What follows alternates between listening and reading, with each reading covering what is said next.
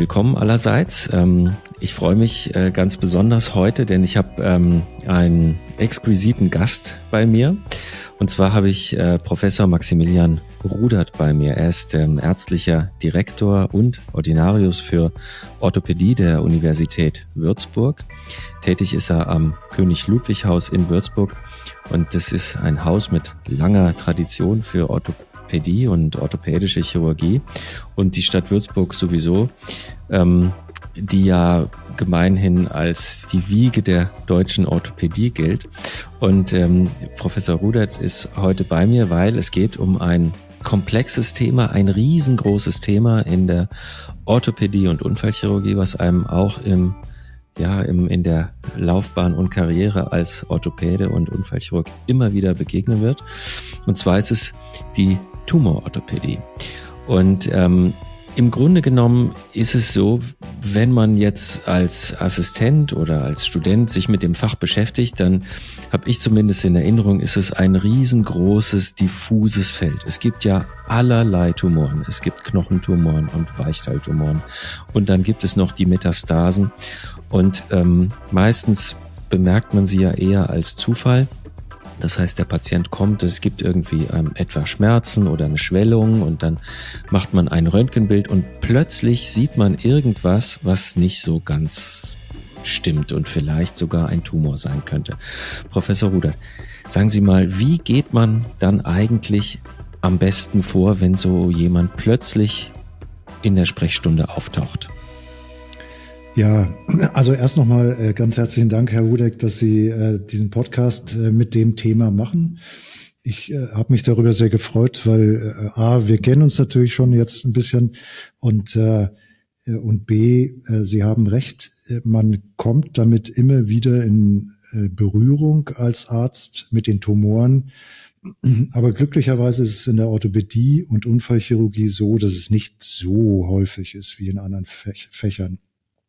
Ähm, die, äh, man kann sagen, dass rund, äh, dass nur ungefähr ein Prozent der bösartigen Tumoren Tumore am Bewegungsapparat sind beim Erwachsenen. Bösartige Tumore. Die, das ist bei den Kindern ein bisschen was anderes. Da kommt es häufiger vor. Da kommen wir ja nachher auch nochmal drauf zu sprechen, bei bestimmten Entitäten.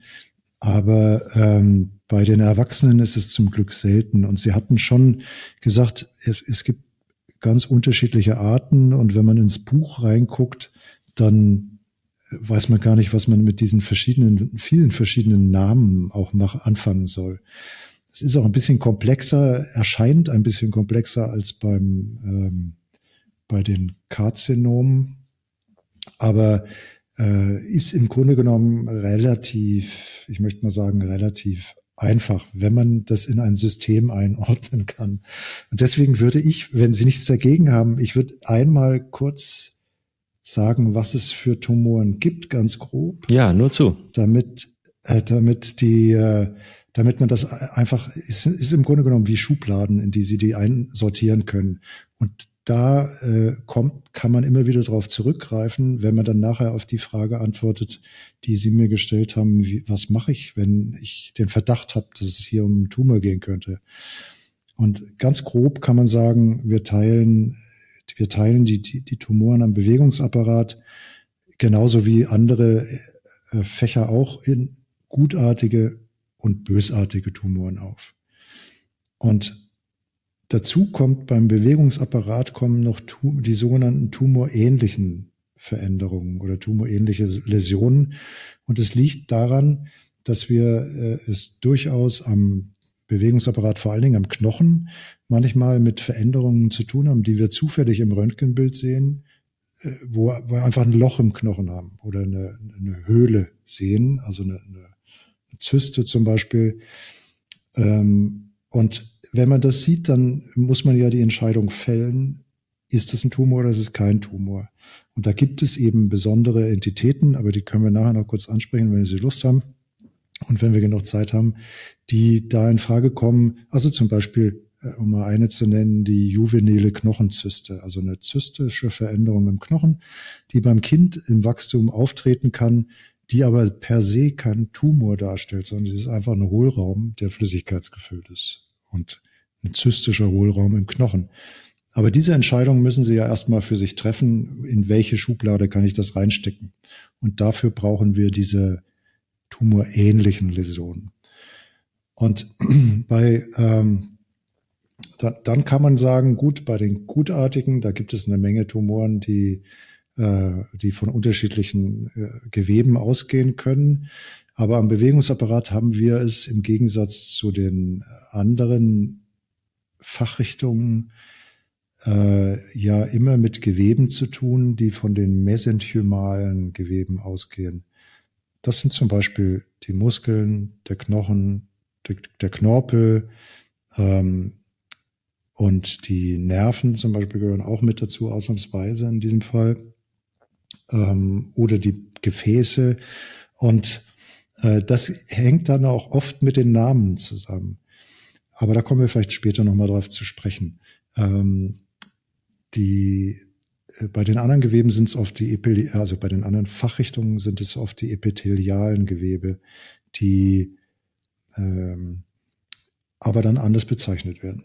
Also um auf Ihre Frage zurückzukommen, wenn wir einen Patienten haben, dann ähm, ist für uns, also das, was am häufigsten passiert wahrscheinlich, ist, dass der Patient bemerkt, dass er irgendwo eine Schwellung hat.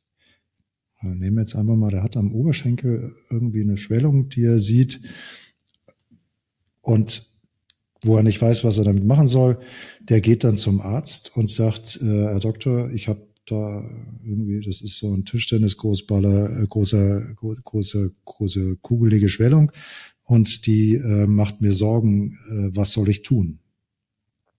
Und da kommt man dann eben in dieses diagnostische Feld rein, dass äh, wir sagen, gut, äh, es ist wie, wie immer. Ich sage es bei uns in den Studenten auch immer in Würzburg, dass sie, man muss immer nach dem gleichen Schema vorgehen, weil das sonst alles so unsortiert und diffus wird. Und wir, wir gehen einfach immer, wir sagen immer, man muss erstmal die Anamnese komplett machen und dann Inspektion, Palpation, Funktionsprüfung und dann die technischen apparativen Untersuchungen. Und in dem Fall ist natürlich interessant für uns, wenn der eine Schwellung hat ähm, und der ist schon ein bisschen älter, dann kann das ein Tumor sein. Tumor heißt ja eigentlich auch übersetzt nur Schwellung, mehr nicht. Aber für uns natürlich relevant ist das jetzt zum Beispiel, ja Bluterguss oder irgendwas sein, oder es könnte ähm, eine Entzündung sein, die plötzlich aufgetreten ist. Äh, da gibt es ja viele Möglichkeiten und deswegen äh, ist, äh, ist für mich ist die interessanteste Frage beim Patienten, ist die, wird es langsam mehr? Wird die größer? Oder ist die äh, immer gleich? Auch, auch nicht gut. Also größer werden ist natürlich ungünstig, aber immer gleich ist auch nicht so richtig toll. Ähm, am, am schnellsten kann ich mich entspannen, wenn der Patient sagt, ja, die ist mal so groß wie jetzt, aber sie war auch schon mal nur halb so groß und dann wird sie wieder größer und dann wird sie wieder weniger groß. Dann kann man sich sagen, ja gut, das macht ein Tumor nicht. Tumorgewebe verringert sich von alleine nicht. Egal ob gut oder bösartig, ähm, da, das verändert sich nicht. Und ähm, deswegen ist das für mich eine sehr, sehr wichtige Entscheidung interessanterweise ist im Gegensatz zu sonstigen Sachen am Bewegungsapparat ist die Schmerz, das Schmerzempfinden leider bei den Tumoren völlig irrelevant. Völlig irrelevant, weil das normalerweise ist ja Schmerz immer ein Warnsignal. Beim Tumor ist es das nicht. Ähm, so gibt es zum Beispiel ganz langsam wachsende Tumore, die tun nicht weh. Und die können gut oder bösartig sein ähm, aber die machen, verursachen keine Schmerzen.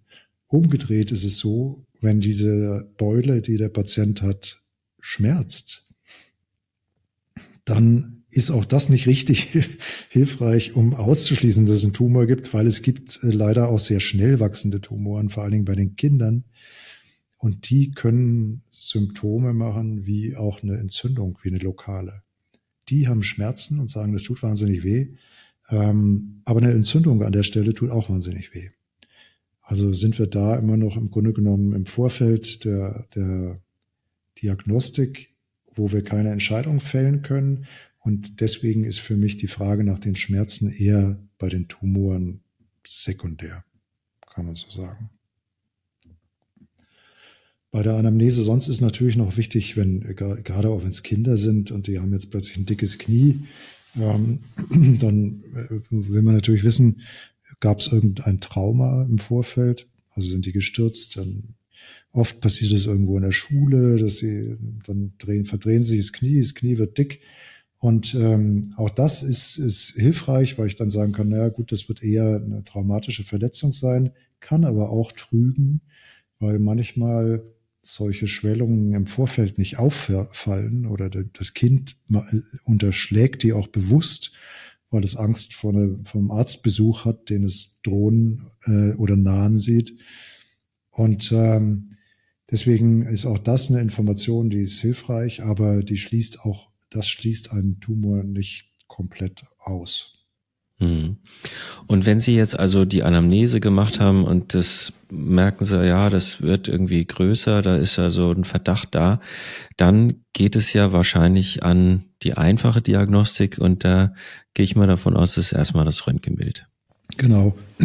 Theoretisch könnte man äh, natürlich noch äh, Ultraschall oder so etwas vorwegschalten, was oft gerade im ambulanten Setting ja leichter äh, verfügbar ist als das Röntgen.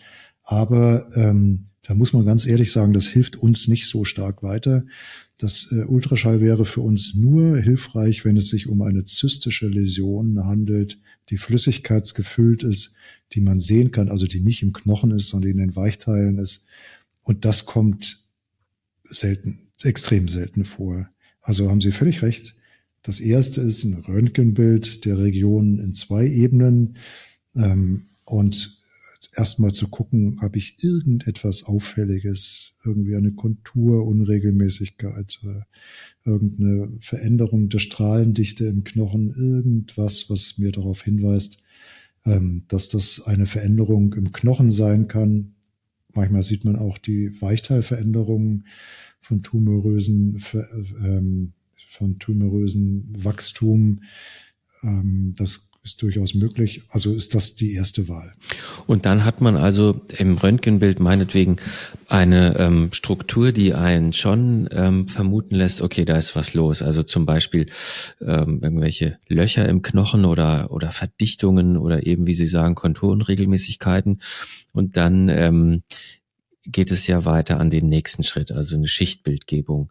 Ähm, sagt man dann, okay, wir brauchen gleich das MRT und oder wie geht es dann los? Ja, ähm, genau. Die, also die, im Röntgen gibt es natürlich für die, also die Radiologen haben dann ihre Klassifikationssysteme, ähm, die, die sie benutzen, um eine, eine Läsion im Knochen besser zu beschreiben. Die sehen auch schon, oder wir sehen natürlich auch schon, unterschiedliche Veränderungen, die äh, vor allen Dingen noch aus der Zeit kamen, als das MRT nicht so frei verfügbar war.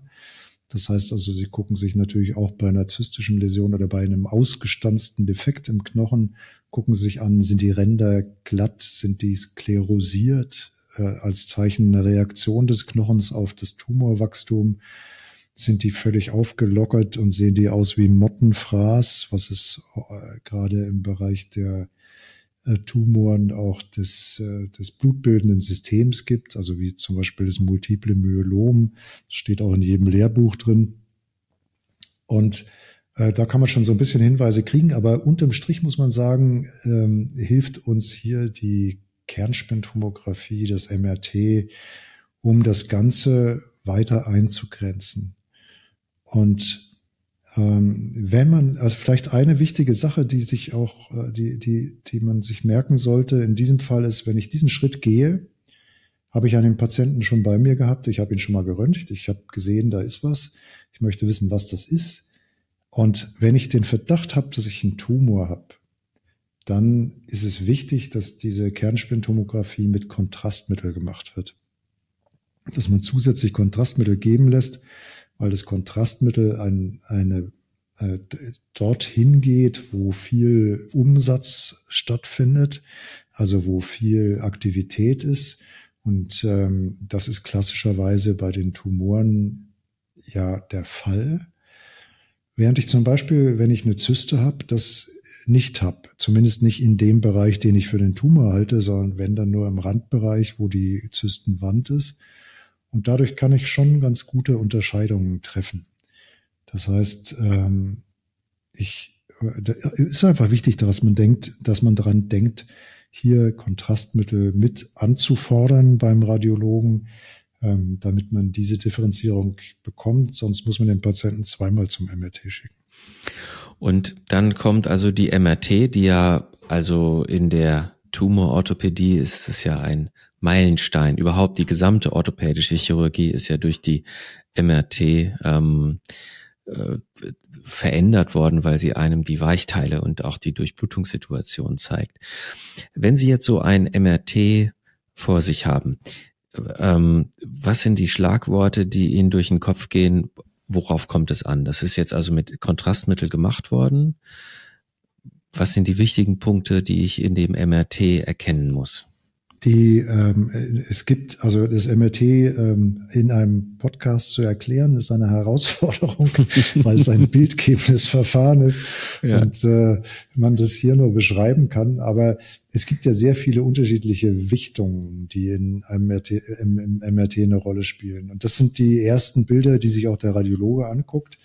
Und äh, vielleicht ist es für den, der, der, der das nicht weiß und der das nicht auswendig äh, kann, äh, was wir eigentlich alle nicht tun, ähm, ist es am einfachsten, man vergleicht die Strukturen, die im Tumor sichtbar sind, mit anderen Strukturen rundherum, die man kennt. Also sprich, es gibt ja zum Beispiel die T1-Wichtung, ganz einfach, da, da sieht man den Knochen sehr dunkel. Und andere Bereiche, wo Blut und, und und Weichteilgewebe ist eher heller. Also ist die T1-Wichtung ist eine, die, ist, die erscheint uns am ähm, anatomischsten, wenn ich, wenn ich das so sagen darf. Da sieht man sehr, sehr feine Strukturen, auch die Sehnen und sowas gut. Und äh, dann kann man sich einen Eindruck davon verschaffen, ist das Gewebe, was ich im Tumor sehe, ähm, finde ich das irgendwo wieder, die gleiche, sozusagen die gleiche Darstellung und kann daraus auch Rückschlüsse ziehen, ist das Flüssigkeit oder ist das, äh, ist das fest oder ist das eine Mischung von unterschiedlichen Geweben. Ähm, und auch da gucke ich natürlich, ist dieser Teil, der in dem Tumor liegt, ist der sehr unruhig äh, dargestellt oder es ist eine gleiche homogene Fläche. Und ähm, das hilft mir in Verbindung dann mit der Kontrastmittelaufnahme, wenn ich sehe, dass dieses ganze Gewebe Kontrastmittel aufnimmt, ähm, was sonst eigentlich nur in den äh, Blutgefäßen sonst noch sichtbar wird. Dann weiß ich, äh, dieser Tumor ist gut durchblutet, der scheint zu wachsen, der ist aktiv. Und der nächste Punkt, der für mich immer relevant ist, ist die Abgrenzung, Abgrenzung des Tumors in seiner Umgebung. Ähm, was man manchmal im Röntgenbild nicht gut sehen kann, ist, dass äh, gerade bei den malignen Tumoren die ähm, es sehr wichtig ist zu erkennen, dass die nicht nur im Knochen liegen, sondern dass die auch, sich auch schon auf ihre Umgebung ausgeweitet haben. Da sehen Sie praktisch äh, das Wachstum, das expansiv über die Grenzen eines Organs hinausgeht. Und das ist eine mhm. ganz wichtige Differenzierung, die mir einen Hinweis darauf gibt, ist das äh, bösartig oder nicht? Und ich könnte mir vorstellen, dass wenn dann die MRT da ist, dann hat man ja schon in dem Stufenschema hat man ja schon zwei Stufen hinter sich. Einmal die ähm, äh, die klinische Untersuchung und die Anamnese, dann noch das Röntgenbild obendrauf und dann kommt noch der Weichteilaspekt in der MRT, Kontrastmittelaufnahme, Durchbrechung von Grenzen. Ähm, ist dann eigentlich für Sie der Punkt schon da, wo Sie sagen können, oh, das geht eher in einen gutartigen Tumor oder das sieht auch bösartig aus oder sogar vielleicht eine Metastase. Ist das denn zum Zeitpunkt der MRT dann schon so mh, hm, differenzierbar oder äh, braucht man dann nochmal weitere Diagnostik? Ja, also äh, sagen wir mal so, wir versuchen das natürlich so weit zu kommen, ohne invasivere Maßnahmen einzugehen äh, oder, oder zu starten, wie es irgendwie geht. Und das ist auch etwas, was der, was sowohl der Radiologe als auch wir machen. Und aus unserer Erfahrung heraus kann man natürlich, ist es, ist es im Grunde genommen wie ein Mosaik, das sie zusammensetzen. Und sie setzen ein Steinchen zum anderen. Und ähm, da gehören Dinge aus der Anamnese dazu. Da gehört zum Beispiel das Alter des Patienten und äh, dann eben die Bildgebung dazu. Und wenn ich sehe, ich habe ein, eine Läsion, sagen wir, im Knochen, die ich gar nicht weiter beschreiben will, bei einem 60-jährigen Patienten, die frakturgefährdet ist, meinetwegen am Oberschenkel ein relativ homogenes Bild macht, dann ist die Wahrscheinlichkeit unheimlich hoch, dass das eine Metastase ist. Und in diesem Fall kann ich zwei Wege gehen. Entweder ich sage, okay, ähm, ich mach, gehe wieder zurück in die Anamnese, das hilft oft auch, dass man sagt, äh, Herr so und so oder Frau so und so, sagen Sie, haben Sie schon mal irgendwo anders einen Tumor gehabt? Und die dann sagen, ja, stimmt, ich habe vor zehn Jahren hatte ich ein Mammakarzinom, das mir operiert worden ist. Und äh, ich hatte aber so lange Ruhe, dass ich es jetzt irgendwie auch verdrängt habe und vergessen habe. Ähm, und dann wissen wir, dass nach diesem Zeitraum es durchaus zu Metastasen kommen kann. Und dann ist die Wahrscheinlichkeit sehr hoch, dass das passiert ist. Ähm, oder bei Männern auch in so einer hohen Altersstufe können es natürlich viele Tumoren sein, die in den Knochen gerne metastasieren, sprich ein Prostatakarzinom oder ein Lungenkarzinom.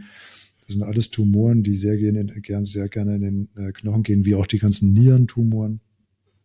Und äh, dann ist die Wahrscheinlichkeit relativ hoch, aber um Ihre Frage abschließend zu beantworten, wissen tue ich es eigentlich erst, wenn ich es biopsiere. Mhm. Also das ist ein Zeitpunkt, wo ich sage, okay, äh, wenn mir nicht einer den, den Ursprungstumor daneben präsentieren kann und ich sehe, ja, die Wahrscheinlichkeit ist super hoch, dass das von diesem Tumor an der Niere meinetwegen kommt, dann gehe ich äh, davon aus, dass ich herausfinden muss, was ist da für ein Gewebe drin. Und das können nur die Pathologen. Hm. Ich erinnere mich noch ganz gut an einen befreundeten Radiologen in meiner alten Klinik, der dann auf die Frage, ist das jetzt ein Tumor oder nicht, dann natürlich angerufen, sag mal, ist das jetzt ein Tumor oder nicht? Sagt er, ja, könnte schon sein, aber ich kann dir nicht sagen, was es ist. Da musst du schon selber eine Biopsie machen. Und ähm, so war natürlich der Radiologe sehr hilfreich, aber schlussendlich konnte er natürlich nie sagen, was das ist. Und ähm, dann haben wir also geplant, eine Probe davon zu entnehmen. Ähm, wie geht man da vor? Also es gibt ja Nadelbiopsien, man kann aber auch eine offene Biopsie entnehmen und das äh, Gewebe explorieren und so weiter. Wie strukturiert man das?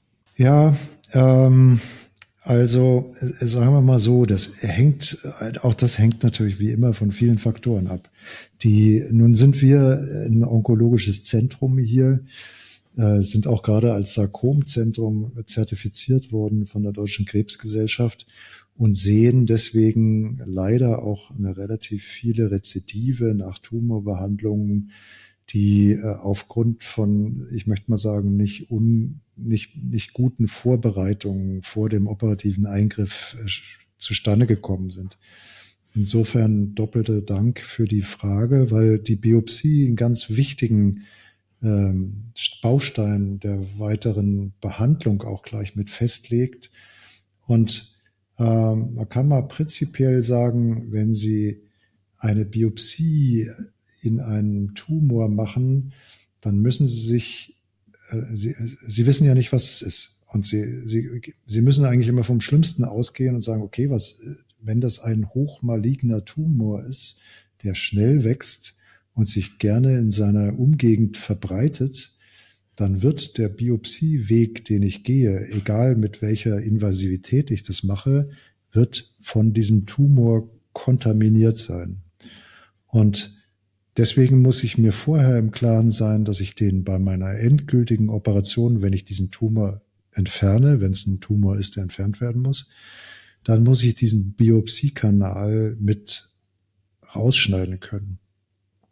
Und da äh, ist schon das äh, Problem im Detail, weil äh, ich den zwar die Narbe auf der Haut sehe nachher, aber ich weiß ja nicht ganz genau, ähm, wo, wo ist der Weg, den ich gegangen bin bis zum Tumor, beziehungsweise ich weiß das in der Regel noch, weil ich das immer gleich mache.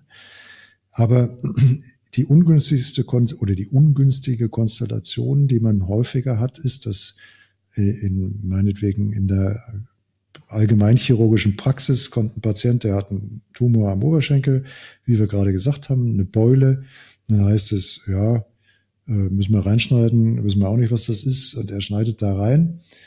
Ähm, dann können mehrere Sachen schief laufen. Das eine ist, dass er einfach schräg in diesen Tumor reinschneidet und äh, zwischendrin auf dem Weg dahin noch möglichst viele Nerven und Gefäße präpariert, weil das üblicherweise das Vorgehen ist, was wir als Chirurgen machen. Das macht man beim Tumor gerade nicht, weil eben, wie gesagt, der Tumor, wenn er bösartig ist, diesen ganzen Weg kontaminiert. Und wenn Gefäße und Nerven auf dem Weg dahin freigelegt werden, dann sind auch die kontaminiert vom Tumor und bedeuten, ich muss sie eigentlich entfernen bei der Tumorentfernung. Das geht aber nicht immer gut, weil, wie Sie auch wissen, wenn man jetzt den Nervus femoralis oder den Nervus sciaticus meinetwegen am Oberschenkel mit entfernt bei der Tumorentfernung, dann ist natürlich die Funktion des Beines extrem kompromittiert. Also das kann schief laufen und äh, das andere ist, was komischerweise auch häufiger passiert, was für uns eigentlich total unverständlich ist, ist, dass man nicht in Längsrichtung der Extremität die, die Hautschnitte macht. Also wir haben, ich kann Ihnen haufenweise Bilder zeigen an der an Extremitäten von Narben, von Biopsien, die quer zum, zur Narbe, zum, zur Längsachse verlaufen.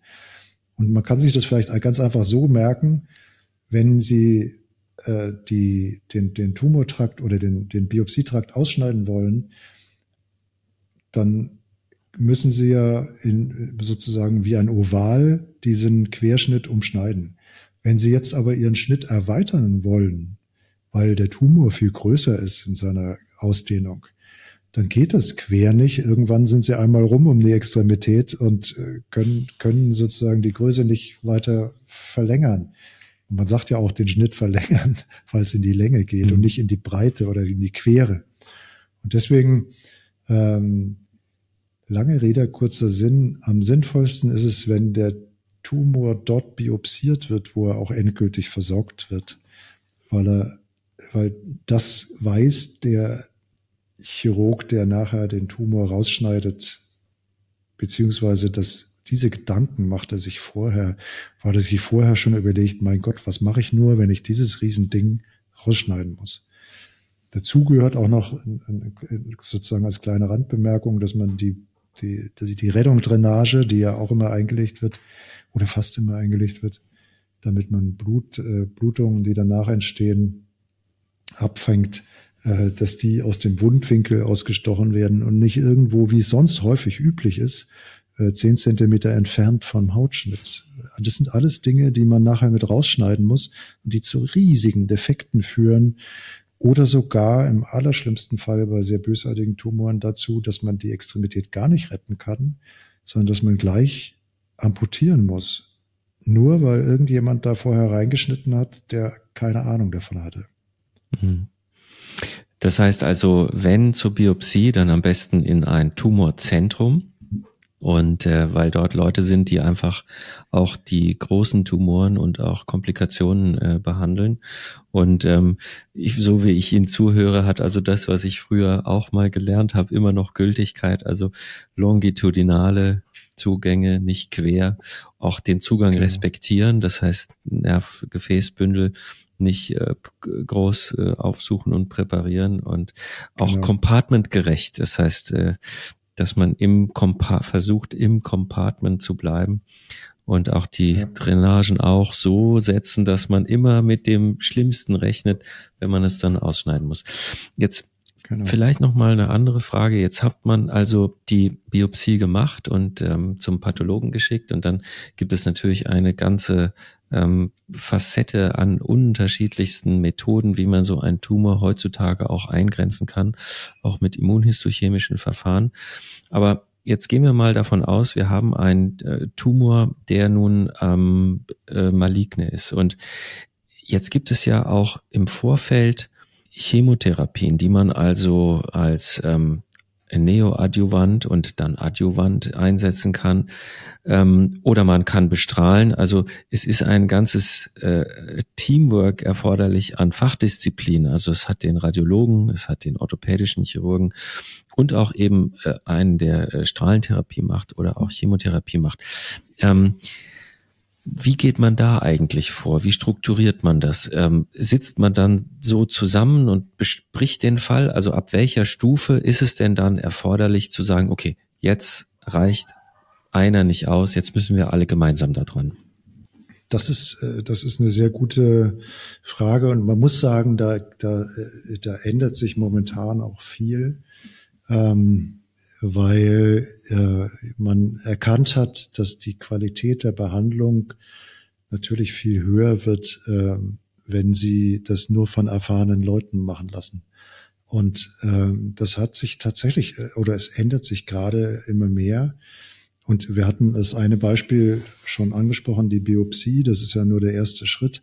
Das geht aber natürlich in der Versorgung weiter. Und so wie Sie sagen, müssen Sie gerade, jetzt nehmen wir wieder den Fall, dass es ein maligner Tumor ist, natürlich ein, ein, ist es eine ganz, ein ganzes Team von Spezialisten im onkologischen Bereich, äh, bei denen wir, wir als Orthopäden und Unfallchirurgen ja nur den Teil, den operativen Teil darstellen, aber die Onkologen den Teil darstellen, der die chemotherapeutischen Maßnahmen ergreift, die Radioonkologen, den, der, die die Strahlentherapie machen, die Nuklearmediziner zum Teil in der Diagnostik, aber mittlerweile auch häufig schon in der Therapie mit eine große Rolle spielen.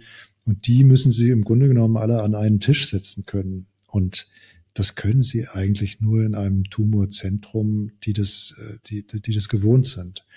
Also wir machen das hier schon sehr lange aus der, aus unserem Wissen heraus, dass gerade die Bewegungsapparattumoren eben nicht so häufig sind und wir dafür so viel Expertise auch von den anderen brauchen, dass es viel zu lange dauert, wenn sie jetzt jeden einzelnen nacheinander befragen müssten. Sondern wir holen die alle an einen Tisch und machen jede Woche eine Tumorkonferenz, in der sitzen die alle und es ist genauso, wie Sie beschrieben haben. Die alle, diese ganzen Fachdisziplinen, die werden dann abgefragt und jeder gibt seinen Senf dazu ab. Die, ähm, da kann man sagen, dass Sie, Sie haben es schon erwähnt, die Begriffe, die, falls sie nicht geläufig sind, das ist die neoadjuvante Therapie, also die Therapie, die vor der Chirurgie abläuft, und die adjuvante Therapie, das ist die, die danach abläuft. Und in beiden Fällen ähm, sind es ähnliche Möglichkeiten. Also Sie haben die Möglichkeit, Chemotherapie zu machen, Sie haben die Möglichkeit, Radiotherapie oder Strahlentherapie zu machen. Und ähm, die, das ist dann abhängig vom Tumor. Das heißt also, auch die Pathologen sitzen in diesem äh, Board und die Radiologen sitzen in diesem Board. Und meistens fangen wir an mit der Anamnese, dann sagt der Radiologe, wie es aussieht. Der Pathologe sagt, was in der Biopsie rausgekommen ist. Und dann fällt man eine Entscheidung, wie vorgegangen wird. Und zum Beispiel, jetzt mal, nehmen wir mal einen von den bösartigen Tumoren, wie den, bei den Kindern das Osteosarkom. Also in diesem Fall haben wir den Begriff Osteo für den Knochen und Sarkom eben für einen bösartigen mesenchymalen Tumor im Gegensatz zum Karzinom. Ähm, und die werden alle nach einem festgelegten Schema therapiert, weil sie bei Kindern auftreten und die, die Kinderärzte beziehungsweise die Pädiat pädiatrischen Onkologen schon sehr früh angefangen haben, ähm, äh, die in Registern zu sammeln und Studienzentralen zu machen, die die, ähm, die diese, äh, die die Verfahrensweisen bei diesen Tumoren screenen und ähm, eigentlich in ganz Deutschland beziehungsweise europaweit beziehungsweise weltweit verbreiten. Und das macht auch Sinn, weil, wie gesagt, die Tumoren sind so selten, diese bösartigen Tumoren am Bewegungsapparat, dass sie äh, in einer Klinik oder in einer Stadt praktisch keine Studien machen können. Und ähm, dann würden sie nie rausfinden, was eigentlich die beste Therapie ist. Und es wäre mehr eminenzbasiert oder zufällig, dass sie jetzt gerade die richtigen äh, Therapeutika anwenden. Und bei den Osteosarkomen hat sich dann herausgestellt, dass man die am besten äh, erst mit Chemotherapie behandelt, dann operiert und danach weiter mit Chemotherapie behandelt und im Zweifelsfall auch noch Strahlentherapie macht. Aber das ist eine Entscheidung, die, die, die nur gemeinsam getroffen werden kann.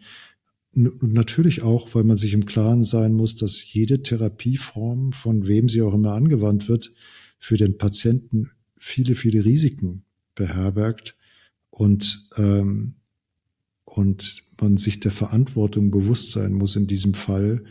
Gerade bei den Kindern ist das ja immer sehr schwer auch, dass die ähm, dass die Nebenwirkungen so stark sind, dass es bis zur, ja, bis zum, bis, bis fast zur, ich möchte mal sagen, äh, bis die Patienten fast die Therapie schon nicht überleben, so weit gehen kann.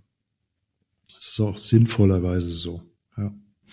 Wenn man zu so einem Tumorboard geht, da fallen ja häufig oder überhaupt im Zusammenhang mit äh, Tumoren fallen ja oft die Begriffe Staging und Grading. Und ähm, vielleicht könnten Sie dazu noch mal etwas sagen. Was genau ist das und ähm, und wozu braucht man es? Ja, also äh, ja, es ist sehr gut. Die ähm, die die Frage ist, also das Staging ist letztendlich eine eine Beschreibung der Ausbreitung des Tumors. Ähm, wir brauchen eine, und das beeinflusst oft die Therapie.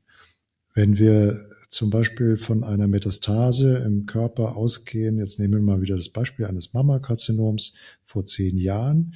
Es kommt, die Frau kommt, äh, kommt zu uns und hat ein Loch im Oberschenkelknochen. Dann ist das eine, soweit wir das wissen, ja singuläre Metastase. Und die, äh, selbst wenn wir die biopsieren und wir wissen, das ist jetzt ein Mammakarzinom, dann ist für uns die Frage, bevor wir die Therapie beginnen, gibt es noch irgendwo anders Metastasen? Also ist die Ausbreitung des Tumors irgendwie, hat es gestreut? Natürlich hat es in dem Fall gestreut, weil es ist ja eine Metastase, die kommt ja nicht von, die hat ja, die hat, ist ja selber schon gestreut, aber ist diese, gibt es mehrere Metastasen oder ist es die einzige? Und beim Primärtumor am Knochen ist es genauso umgekehrt, dass Sie sagen, da, wir haben einen Primärtumor, Jetzt wir nehmen wir mal wieder das Kind zum Beispiel. Äh, das hat einen Osteosarkom am Oberschenkel und wir wissen, wissen, hat es schon irgendwo hingestreut oder nicht. Und ähm, gerade beim Osteosarkom ist, gibt es den Fall, dass die selbst in einem Knochen eine Satellitenstation bilden können, ähm, also eine sogenannte Skip-Metastase. Und die, das finden wir zum Beispiel mit einem MRT raus, aber nicht mit einem MRT von der Region, sondern mit einem MRT des gesamten Knochens. Das heißt also, wenn wir vom Oberschenkel, wenn wir einen distalen Oberschenkel einen Tumor haben im, im MRT, den wir sehen, und der, der Hüftkopf mit dem proximalen Femur ist nicht mit drauf, dann schicken wir den Patienten wieder zurück und sagen, sorry, aber wir brauchen unbedingt den ganzen Knochen. Und die dann weiß man, dass bei den Tumoren auch viele Bereiche oder einige Bereiche sozusagen wichtig sind, weil sie die Metastasen, wenn welche im Körper herumschwirren, rausfiltern oder abfangen. Das ist in erster Linie sind es die Lungen. Ähm, und das sind, das ist auch der Bereich, der am meisten äh, eine Rolle spielt bei diesem Staging. Gibt es Lungenmetastasen oder nicht? Es gibt auch Tumoren, die metastasieren eher in den Knochen. Und äh, das heißt, wir müssen diese Organsysteme irgendwie untersuchen. Das passiert in der Regel mit dem CT an der Lunge. Das geht am schnellsten und ist, ist sehr genau und stellt die Metastasierung sehr gut dar. Wenn man das Abdomen mit dazu nimmt, das kommt auch häufig vor, ist das auch sehr gut. Und wenn Sie im Knochen irgendwo Metastasen suchen würden, dann würden Sie in den meisten Fällen mit einer Skelettszintigraphie arbeiten. Die zeigt einem dann, sind irgendwo anders äh, im Knochen Veränderungen, die aktiv sind. Und das beschreibt das Staging. Also das Staging besagt, dass ich letztendlich einen Tumor habe, gehen wir wieder zum distalen Oberschenkel, und habe Metastasen in der Lunge dann weiß ich, wo überall Tumor ist, zumindest sichtbarer Tumor, ähm, und weiß, dass dieser Prozess schon gestreut hat. Das heißt also, wir haben nicht nur einen Tumor, der vor Ort bösartig und gefährlich ist, sondern dieser Tumor hat im Grunde genommen seine Grenzen schon so weit überschritten, dass er im gesamten Körper umhergeschwirrt ist. Er ist dann in der nächsten Filterstation, in diesem Fall der Lunge, hängen geblieben und hat da Metastasen gebildet. Ob er weitergegangen ist, wissen wir nicht, sehen wir nicht. Äh, wenn man das in, unseren momentan zur Verfügung stehenden bildgebenden Untersuchungen nicht sieht. Und das entscheidet manchmal über die Therapie mit. Deswegen komme ich jetzt nochmal zurück zu dem Fall der Patientin mit dem Mammakarzinom.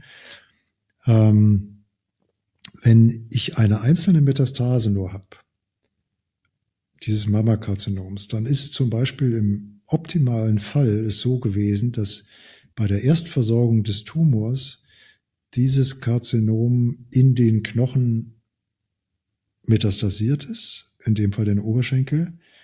Der, dieser, diese Zellen haben sich da äh, sozusagen sind da in eine Schlafphase gegangen, also haben ihre Replikation runtergeschraubt, sind deswegen auch von der Chemotherapie, die die Frau vielleicht bekommen hat, nicht erwischt worden und fangen jetzt wieder an zu wachsen, sind aber nur an der Stelle.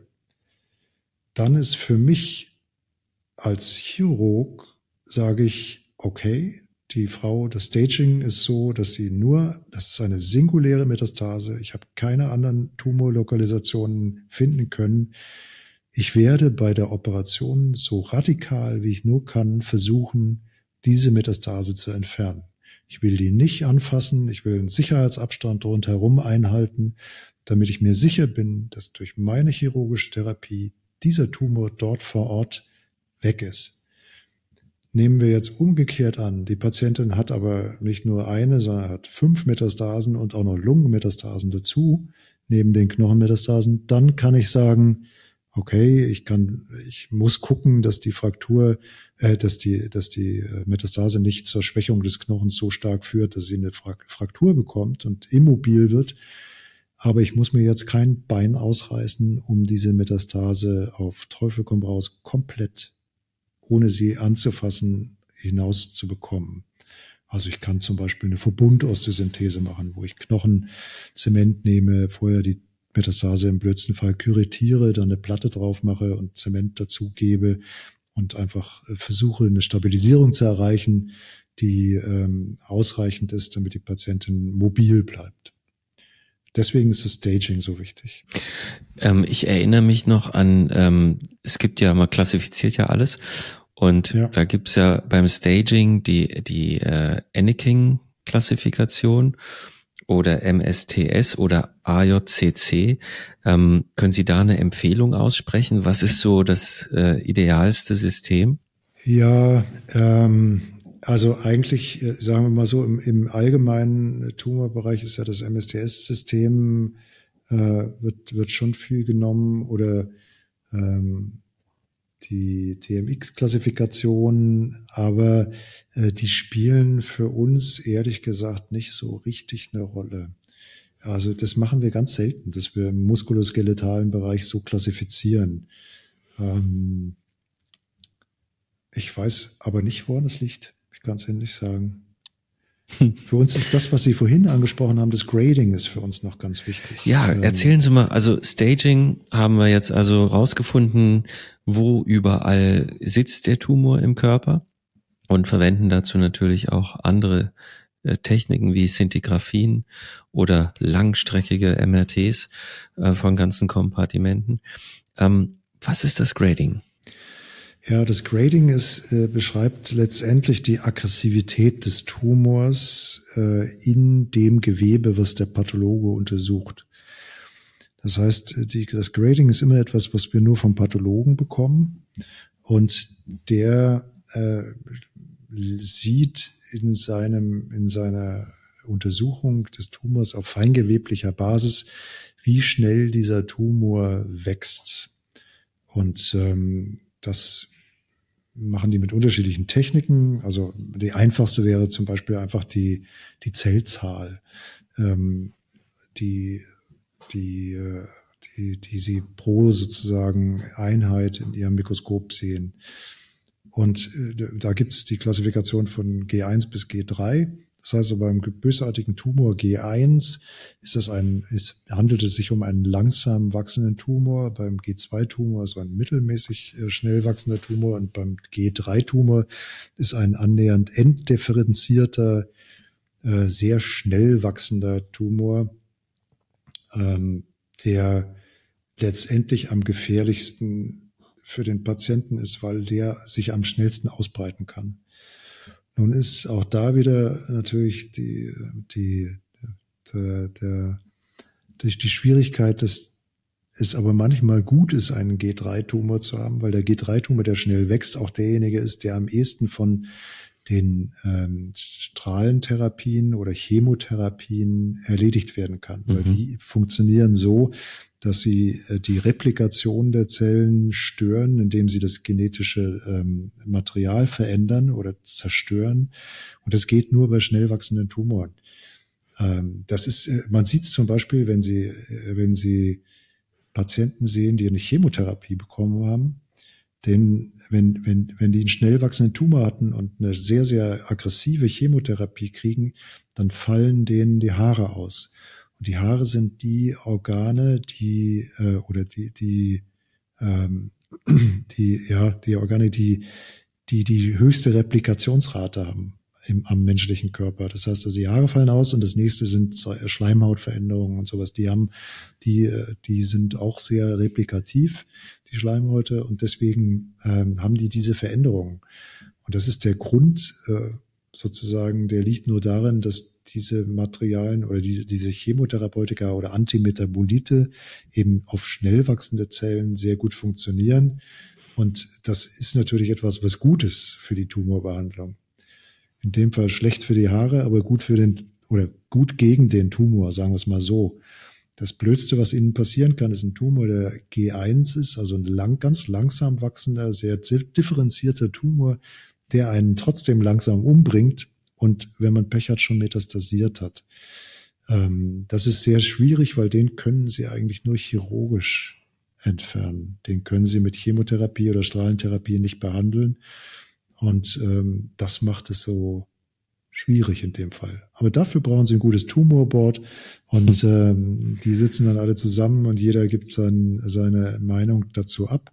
Und, äh, und da wird dann an, am Ende die bestmögliche Therapie für den Patienten gewählt. Orthopädie, Unfallchirurgie ist ja eben ein chirurgisches äh, Fach. Und wenn wir jetzt zu dem Moment kommen, wenn es dann an die Chirurgie geht, also das Board hat gemeinsam festgelegt, was zu tun ist und es läuft jetzt darauf hinaus, dass wirklich ein gesamtes Gelenk zum Beispiel entfernt werden muss, ja. Dann ähm, kann man sowas ja äh, auch dann endoprothetisch versorgen.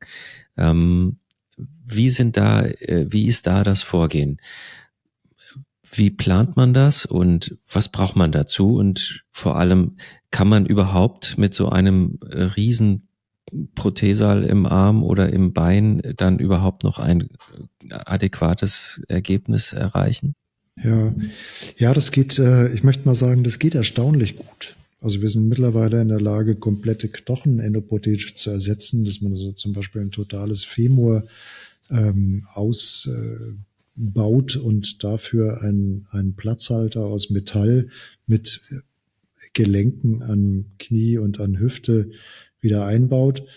Und ähm, also das hat zwei Aspekte. Der eine ist die Resektion des Tumors, wie Sie gesagt haben. Da hatten wir ja vorhin schon gesagt, wir müssen den Biopsiekanal wieder ausschneiden, beim bösartigen Tumor zumindest, und müssen gucken, dass wir irgendwie den, den Tumor komplett mit dem angrenzenden Weichteilgewebe und dem Knochen herausbekommen ähm, und dann durch irgendein Kunstmaterial ersetzen. Und da der Knochen ja sehr starr ist und eine Stützfunktion hat, ähm, hat sich bewährt, dass man in diesem Fall auch Metallimplantate nimmt, die ähm, einfach ja, im weitesten Sinne die Verlängerung, wie Sie sagen, einer, einer normalen Endoprothese sind.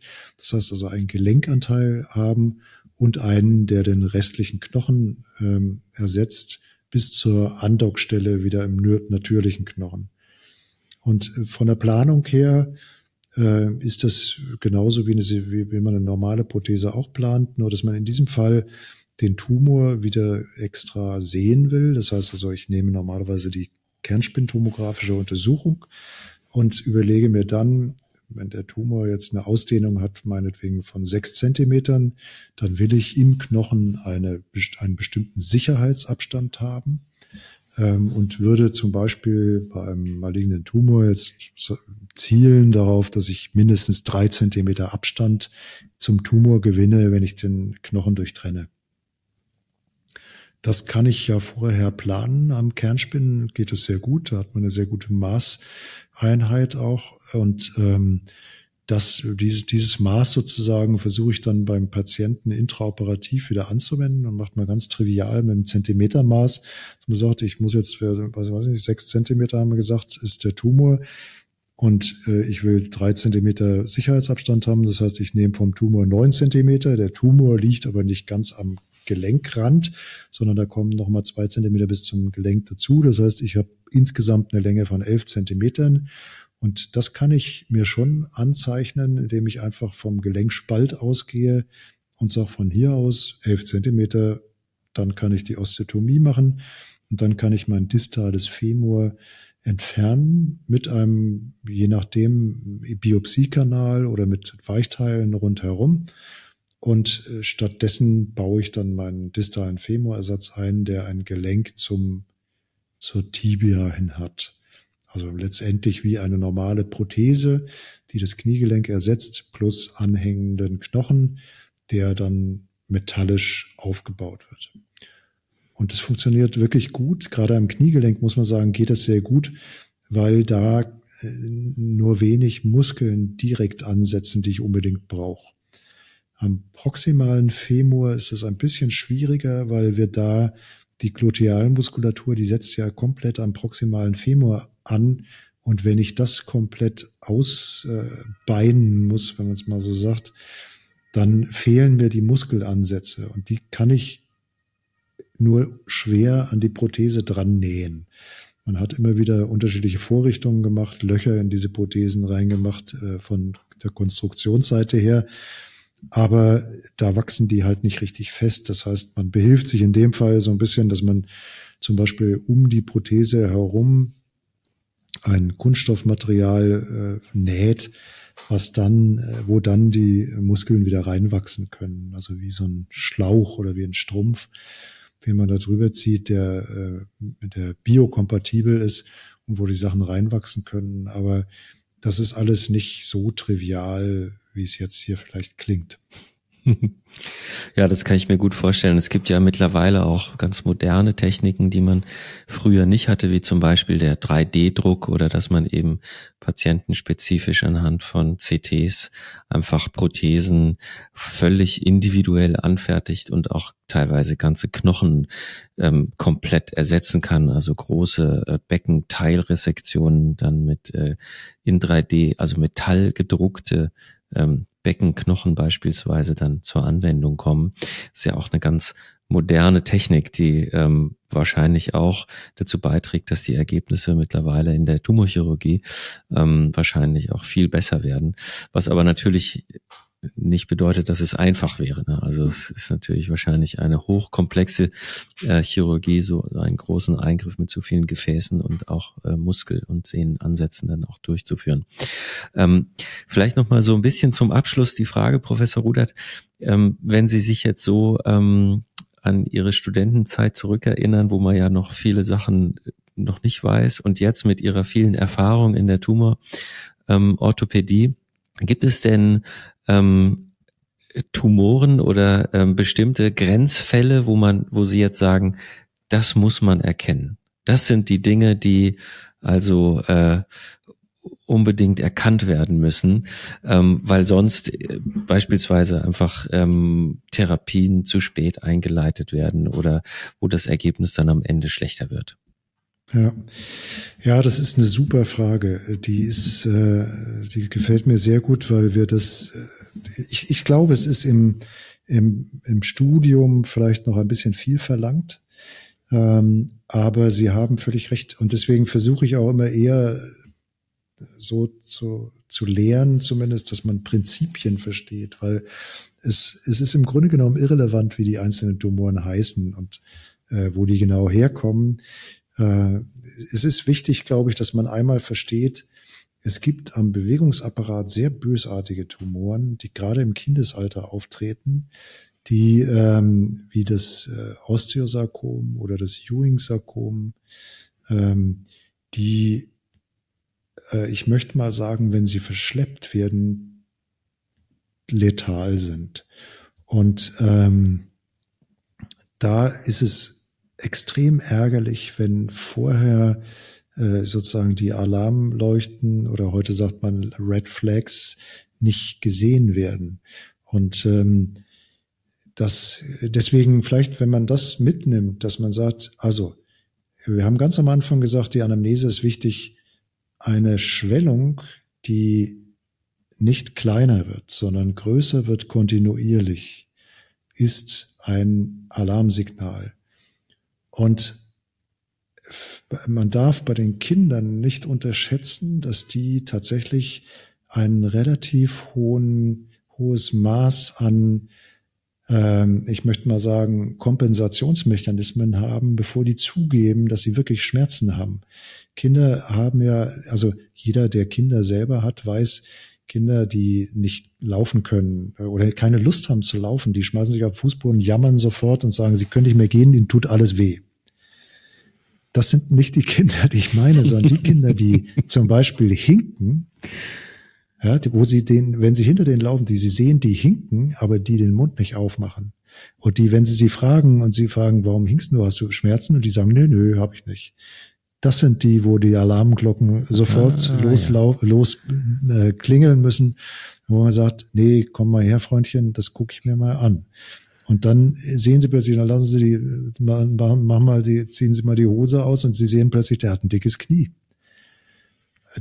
Den, für den, für den, für den würde ich alles tun. Den würde ich sofort ins nächste Krankenhaus, dass ich ein bisschen mit solchen Sachen überhaupt auskennen kann, zerren und sagen, das muss untersucht werden. Und da ist tatsächlich dann die, die, die Röntgenaufnahme meistens wegweisend. Das Problem ist, äh, ist hauptsächlich, dass diese äh, Kinder äh, oder auch Erwachsene, bei Erwachsenen kommt es ja auch vor, oder junge Erwachsene, dass die ähm, dann zum, meinetwegen auch zum Arzt kommen und der sagt, naja, das ist jetzt mal dick, äh, das kann auch ja ein Bluterguss gewesen sein, ähm, das ist nicht so schlimm, das wird schon wieder, kommen Sie in sechs Wochen wieder. Ja, weil dann ist, äh, dann ist, das ist vielleicht schon die Zeit, wo eben ein hochmaligner Tumor, der vorher nicht metastasiert war, vielleicht schon metastasiert ist. Und das ist der Grund, warum auch die, gerade das Ewing-Sarkom, das ist so ähnlich wie das Osteosarkom, tritt auch häufig am Kniegelenk auf oder am Oberschenkel. Äh, die haben dazu noch die Gemeinheit, dass sie ähm, fieberhafte Symptome machen. Das heißt, mhm. sie haben dann ein geschwollenes Knie, sie haben ein Kind, das hat Fieber und sie denken, naja gut, das ist irgendeine ähm, Begleiterscheinung von einem grippalen Infekt. Und das gibt es auch, mhm. aber ähm, das macht es sehr tückisch. Und bei diesen Tumoren haben sie nicht viel Zeit oder sollten sie nicht viel Zeit verlieren. Deswegen muss man sagen, in den Fällen und gerade dann, wenn die Kinder selber nicht sich beschweren, muss man ausschließen, dass man einen Tumor hat. Und für viele Sachen hat man Zeit, bei denen hat man keine Zeit. Das sind, glaube ich, so die wichtigsten Dinge, die man einfach im Kopf behalten sollte. Und, und äh, es sind wenige Fälle, das macht es auch nochmal tückischer, weil es eben nicht so häufig vorkommt und dadurch äh, können, kann das oft übersehen werden oder oft bagatellisiert werden. Und das ist bei diesen Fällen leider einfach die verkehrte Entscheidung gewesen. Und ich, um auf Ihre Frage zurückzukommen, weil das eine gute Frage ist, wirklich, die, die, die sehe ich genauso und die stelle ich unser Facharztabsolventen. Wenn ich denen das Röntgenbild von einem Osteosarkom zeige, und ähm, die Frage, was, äh, was das ist, und die sagen, wiss, weiß ich nicht, weiß nicht, sieht komisch aus, könnte eine Infektion sein, könnte ein Tumor sein, dann sage ich, okay, Sie haben recht, könnte so oder könnte so sein. Ähm, was mache ich mit dem? Und der sagt, ja, jetzt lasse ich den erstmal vorsichtig weiterlaufen und wenn er, mhm. wenn es bestehen bleibt, die Beschwerden, dann soll er wiederkommen. Die haben richtig ein Problem mit mir. ähm, weil die genau die sind, die das, die tatsächlich dafür verantwortlich sind, dass, äh, dass die auch, ja, dass, dass es letal enden kann und wirklich nicht mehr viel vom Patienten übrig bleibt. Also, Professor Rudert, ich bin so froh und dankbar, dass ich Sie heute hier in unserer Sendung, in unserem orthopädisch-unfallchirurgischen äh, Podcast als Gast dabei hatte. Denn wer weiß, vielleicht haben wir bei unseren Hörern ein bisschen die Sensibilität geweckt für ähm, die Tumorchirurgie, Tumororthopädie im Besonderen und gerade für die Grenzfälle, die Sie jetzt gerade gesagt haben. Vielleicht haben Sie ja gerade mit dem ähm, Gesagten und mit der Sensibilität in Zukunft irgendjemandem da draußen in dieser Welt vielleicht sogar ein bisschen das Leben gerettet. Herzlichen Dank für die wunderbare Sendung. Es war sehr aufschlussreich und, ähm, und spannend. Und ich denke auch, die Tumororthopädie ist so ein bisschen detektivisch. Man hat unglaublich viele Komponenten und Puzzlestücke, die, äh, wie, wie Sie gesagt hatten, ein Mosaik zusammenpassen und man baut schrittweise ähm, darauf auf und man muss eben die nötige Sensibilität haben um Dinge möglichst frühzeitig zu erkennen. Und dann baut sich eben ein ganzes Team an Spezialisten auf, die dann äh, gemeinsam eine Entscheidung treffen. Und es ist eben auch ein sehr komplexes Fach und auch chirurgisch ähm, wahnsinnig anspruchsvoll. Also vielen herzlichen Dank und ähm, ich freue mich jetzt schon mit äh, äh, Ihnen wieder in Kontakt zu treten, wenn es ähm, um orthopädische Fragestellungen geht vor allem, ähm, wenn man mit Kollegen aus Würzburg zu tun hat, die ja nun für ihre Kompetenz gerade auch im König Ludwig Haus ähm, überregional bekannt sind. Vielen herzlichen Dank und ähm, bis bald. Sehr gerne, Herr Wudeck. Sehr gerne.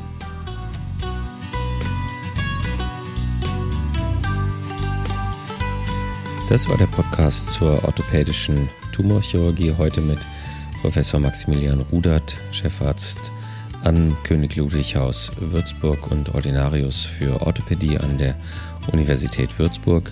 Ich hoffe, es hat gefallen. Mein Name ist Robert Hudeck und ich freue mich natürlich, wenn Sie das nächste Mal wieder einschalten und sich für ein orthopädisches oder unfallchirurgisches Thema interessieren.